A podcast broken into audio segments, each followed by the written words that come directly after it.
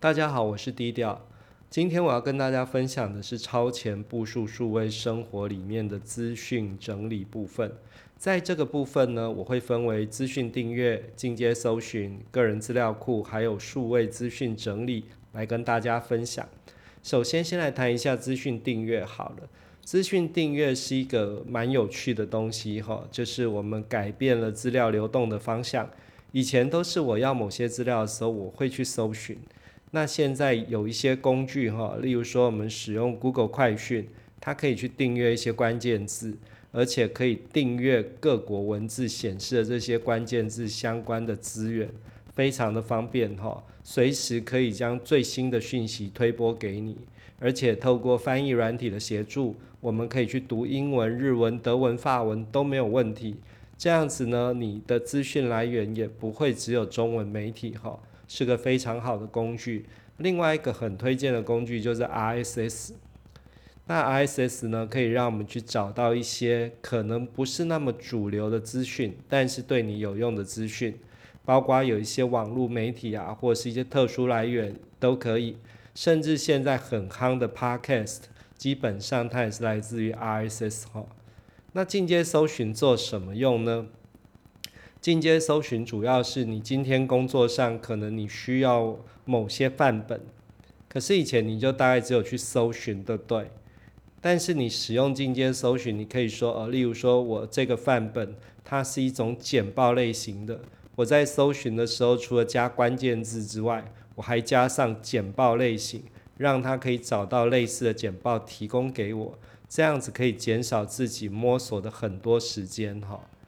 那第三个是个人资料库的部分，呃，个人资料库非常的重要。其实我们想一下，说我们每天有这么大量的资讯进出，那如果我没有办法让它可以快速的提取，这么大量的资料有时候变成一个负担哈。所以我会介绍怎么把网页变成 PDF 的工具，甚至是你遇到了一些声音档，你怎么利用工具把它转成逐字稿，然后你遇到一篇。一些影片档，你怎么把它的字幕做出来，让这些影片跟声音也可以放进你的资料库里面被搜寻？而且呢，我们也会跟大家讲说，呃，我们怎么去做一个全文搜寻的一个制作？因为如果不能做全文，只能搜到档案名称的话，意义并不大哈。我们还是希望说，你把这些资料放进某个地方，它自己帮你建索引，然后就可以做全文搜寻。这样子你就拥有你个人的资料库喽。那最后一个我们讲到的是数位资讯的整理哈，在这边我又分成几个，首先是关于资料库的应用的部分，我们会以 Google 的云端硬碟作为我们主要的资料库，因为它非常容易取得，而且跟各个城市之间的借接非常的容易，再加上现在有很多的学生。可能从小学阶段就已经开始使用这个了，那你可能会想说，我用 Dropbox，我用 OneDrive 不行吗？都可以，只要你把基本的概念把它搞懂之后，你要用什么都可以哈。而且我偷偷的说啊，微软的 OneDrive 的全文搜寻能力比 Google 云端硬碟好很多，这是我个人实测的一个感想哈，这不代表官方的评论，纯粹是我个人实测感想。那这个云端硬碟做什么用？就是说，你可以拿它来储存资料。当然嘛，硬碟不储存资料干嘛？那你可以拿它来做协同工作。哦，这个其实很多的云端空间都都可以做。那第三个就是你可以去做及时的编辑跟分享。哦，这个东西对一些嗯可能经常需要简报或教学的人就非常重要了。像我是一个老师，我一份简报丢给学生之后，如果临时我要改一些东西，那我当然也希望说学生的简报会呈现跟我一样的内容。如果你的文件是丢在云端空间，然后利用类似 Google 简报、Google 文件这种东西去分享，当然和微软的东西也可以啦。分享出去的时候，其实学生拿到的只是一个连接。他要再去看那个文件的时候，就是点进去就会得到最新的版本哈。那最后一个就是我们利用这个云端硬碟来做全文搜寻哦，这是资料库的部分。那第二个呢是呃，我们怎么把这些资料呢变成可以搜寻？刚刚有提到了，主要就是把它全部变成有一份文字档，好，那例如说，呃，刚刚讲到的影片跟声音，你可以把那些文字档跟档案取成同样的名称，丢进去云端硬碟里面。当他搜寻到文字档的时候，他就可以找到说，诶，这个文字档的档名是什么？那再追回去看影片，追回去看呃声音档，甚至追回去看心智图，什么都可以哈。那你可能还会有一个问题说，那相片呢？相片也是可以的，相片你可以透过类似 OCR 文字辨识的技术，把那个那个图片里面相关的文字辨识出来，这样子你丢进去之后也是可以搜寻。我们可以用 Keep 这个工具哈，Google Keep 这个工具来做这件事情。那第三个呃，关于数位资讯整理，我会跟大家介绍 Xmind，因为 Xmind 里面很棒的东西是我经常拿它来做笔记。那做笔记的时候，它跟一般笔记比较不大一样，是它是用知识节点的方式去做连接的。那这个东西有什么好处哈？其实跟我们大脑发展的方式还蛮像。就是你可以透过这种知识节点连接的方式，可以去做一个比较扩张性衍生的思考，因为在你的知识节点啊，它会连接很多其他相关的知识嘛。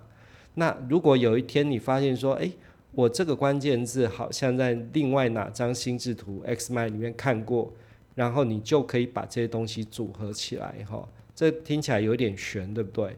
其实我会透过实做的方法跟你讲说这个东西怎么做，而且我自己实做大概十几二十年，后来发现说，呃，我在做 X 麦这个心智图的时候啊，就是自然而然的，只要进入到那个软体里面，就会可以开始扩展了哈。那 X 麦它很棒的地方是，它还有一个模式叫做 brainstorming，就是你可以去做脑脑力激荡的方式。你可以把那个，我们有一个叫做 A 四白纸法，就是把所有想到的东西都写在一张 A 四的白纸。但是呃，现在有一个工具啊，就在 S m i 里面，它可以去做类似的动作，把这些关键字最后再拉成一张心智图哈，这样子就慢慢去组成一个以关键字为主的一个架构，也是非常不错的。另外，Xmind 里面还有一个类似 Timeline 的图，就是你可以去排列时间的顺序。这个我在教学生做一个需要时序的思考的时候，我就用这个图。那 X m 目前它呃有免费版，哦，也有付费版。我自己是买付费版，因为不贵。那付费版里面才可以去做这个脑力激荡，哦。其他的像我刚刚讲的，你要去做一个心智图，或者是做一个时间轴图，基本上免费版就可以达成了。那第四个部分是关于呃照片的储存。其实我们经常听到很多人说他的手机啊会被照片挤满哈，那手机就运行的不顺畅。但是这个东西有解吗？其实是有解的，你可以善用呃网络的云端相片空间。透过它来备份，那这样就可以解决这个问题哈。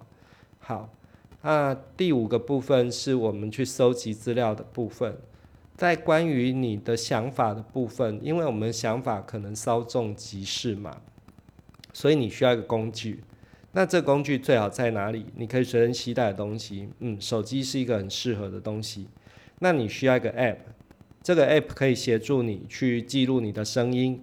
最好把你的录音录下来的时候，还给你个逐字稿，很棒，对不对？然后你可以去呃用手写，因为有时候可能用说的不是那么方便表达，所以能够手写更棒了。当然打字是基本款了哈。那可以去做一个工作清单，像如果你想到哦要去买哪些东西，先列工作清单起来。那等到去到那个地方的时候，你可以一项一项的检核。另外很棒的就是，诶，我可不可以拍一张照片之后，里面那些图片里面的文字就顺便帮我转出来？我认为一个随身记录想法工具最少应该要有这种东西哈，就是刚刚五个需求，可以手写，可以做声音记录，还有语音辨识，可以去呃输入，可以去做工作清单，可以去做文字辨识。那 Google 的 Keep 就有这样子一个功能。另外一个就是呃，我们可以透过呃 RSS 跟 Google 的快讯去收集资讯哈，这个是关于资讯收集的部分。那最后资讯的呈现，因为你找了很多的数位资讯之后呢，其实你可能也需要呈现，但是我们一般人并没有什么美工基础，做出来东西有点丑。所以，呃，大量的范本或是好用的工具是你需要的。另外一个就是说，呃，或许你会想做一个网络笔记本，可以跟别人分享，可以当教材。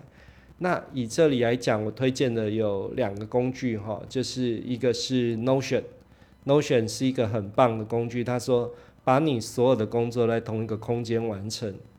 对。那第二个就是说，嗯，我会推荐的是 Canva。那 Canva 这个东西呢，就是它里面有很多的范本，可以让你快速的去完成一些工作，甚至它还有一个叫做 Canva Graph，你常用的图表可以透过它来完成哈。其实我现在在教课的时候，我或多或少都会去讲图表的应用力，因为这个非常的重要。一张好的图表可以瞬间解释几十页文字想要解释的东西，那这种东西重不重要？当然重要啊。好，这是我今天的资讯整理的部分。我讲了资讯订阅怎么做，进阶搜寻怎么做，个人资料库怎么做，数位资讯整理怎么做。哦，希望今天的分享也能给你一些新的想法。哈，好，就先讲到这里。